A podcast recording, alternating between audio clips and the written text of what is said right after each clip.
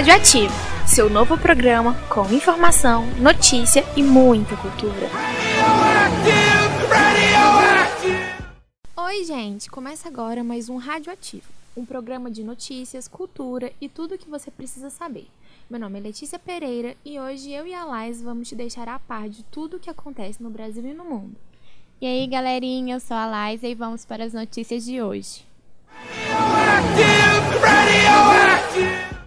Na última terça-feira, 30 de maio, o governo federal, através do Ministério da Educação, anunciou o corte na casa de 30% de repasses às universidades e institutos federais no Brasil. A ação é justificada pelo ministro da Educação, Abraham Handel, como sendo em função do ensino básico e necessária para o ajuste fiscal. Além disso, afirmou que afetará apenas universidades que não estão alcançando o desempenho esperado e as que promovem balbúrdia dentro das instituições de ensino. Agora, o que ele define como balbúrdia, aí é outra conversa, né, gente? Para mim, Letícia, balbúrdia aí é só um pretexto, viu? Em declarações, universidades federais e institutos como o FMG, o FRJ, UFLA e IFES disseram que já passam por uma crise financeira há algum tempo e que este corte irá contribuir para a queda na qualidade do ensino oferecido e necessidades básicas de professores, estudantes e das estruturas das universidades em si. Algumas universidades que já tiveram os recursos bloqueados, como a Universidade Federal de Goiás e a Universidade Federal do Paraná, disseram que suas atividades terão que ser suspensas, pois não há repasse nem mesmo para o pagamento de água e luz. Que tristeza, né? Sem dúvida. Em sua conta do Twitter, o ministro da Educação disse ainda que um aluno na graduação custa 30 mil reais por ano, mas que um aluno numa creche custa 3 mil reais ao ano, sendo possível colocar no lugar de um aluno do curso superior 10 crianças na creche. Além disso, Hendrop se referiu às instituições como aparelhamento de esquerda, que ferem conceitos de pluralidade e tolerância serão afetados 60 universidades e quase 40 institutos federais, totalizando 110 instituições de ensino superior do país. É muita coisa, galera. Algumas já preveem o encerramento de suas atividades para setembro deste ano, já que o bloqueio e corte começa no próximo semestre. Mas as mudanças não param por aí. Como boas mineiras, vamos falar do nosso estado de Minas Gerais. Foi votado também na última terça-feira, 30 de abril, na Assembleia Legislativa de Minas Gerais, a reforma administrativa que o atual governo enviou à casa em meados de fevereiro. A proposta entregue tinha como intuito reduzir gastos para que o Estado de Minas consiga sair da crise orçamentária que sofre. Só notícia ruim, Letícia, que é isso? É, o nosso país e o Estado não tá. É. E essa crise se estende desde o último governo e se intensificou desde o fim do ano passado, com alguns municípios não recebendo repasses necessários para a oferta de serviços básicos à população. A reforma foi aprovada com algumas mudanças feitas pelos parlamentares. Mudanças que eu acho que não foram suficientes, né, Letícia? Não. É, eles vão economizar com a reforma, só que ainda não vai ser o suficiente para sanar o rombo orçamentário. Bom, gente, foram incluídas 40 emendas de deputados que contribuíram para uma economia ainda maior. Maior entre aspas.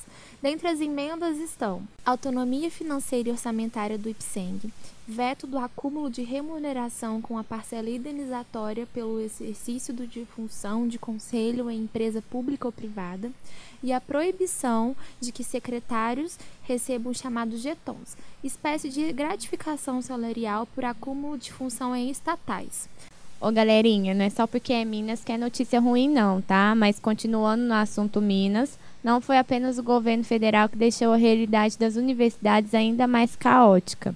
A Universidade do Estado de Minas Gerais, UENG, e a Universidade Estadual de Montes Claros, a Unimontes, também estão enfrentando problemas com repasses do governo de Minas, decorrente da crise e os cortes feitos e propostos pelo atual governador Romeu Zema. Por isso que a gente tem que ter consciência e saber em quem votar, né, não, Letícia? Educação política nas escolas já, né, gente?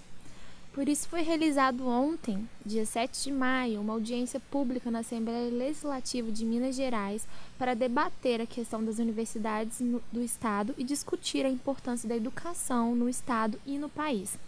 Já que, ao meu ver, e acho que eu e a Laisa concordamos a respeito, a educação é o melhor caminho.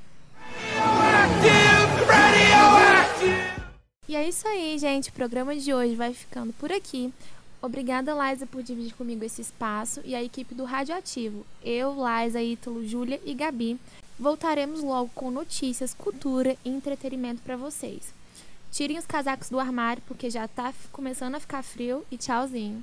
Valeu, Letícia. É um prazer dividir a bancada com você. E é isso mesmo, galera. Espero que vocês tenham gostado. Até o próximo programa. Continuem ativos com a gente em busca de informação e conhecimento. E como o programa de hoje foi de notícias um tanto quanto pesadas, né, Letícia? Vamos ficar com a música Viva da banda Zimbra para animar esse dia. Tchau, tchau. Viva, gente!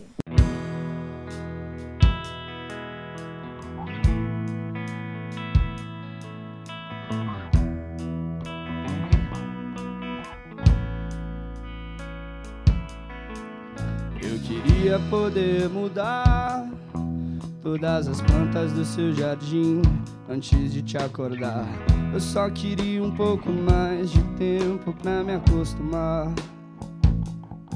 Eu gostaria de recomeçar aquilo tudo que eu te falei antes de viajar e me perder um pouco mais a cada dia que eu passei por lá. Deixa eu fazer diferente. Deixa eu mostrar que a confusão que a gente faz é parecida entre a gente. Quem é que vai nos proteger agora? Por isso, viva! Independente do que te aconteça, embora não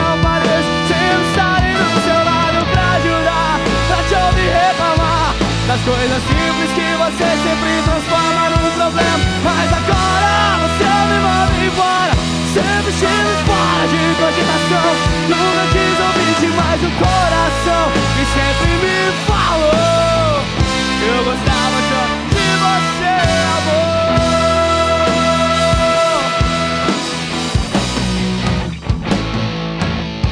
Eu queria poder mudar todas as plantas do seu jardim antes de te acordar. Eu só queria um pouco mais de tempo pra me acostumar. Eu gostaria de recomeçar aquilo tudo que eu te falei antes de viajar e me perder um pouco mais a cada dia que eu passei por lá. Deixa eu fazer diferente. Deixa eu mostrar que a confusão que a gente faz é parecida entre a gente. Quem é que vai nos proteger agora? Por isso viva, independente do que te acontece. Embora não pareça, sempre estarei do seu lado pra ajudar, pra te ouvir reclamar das coisas simples que você sempre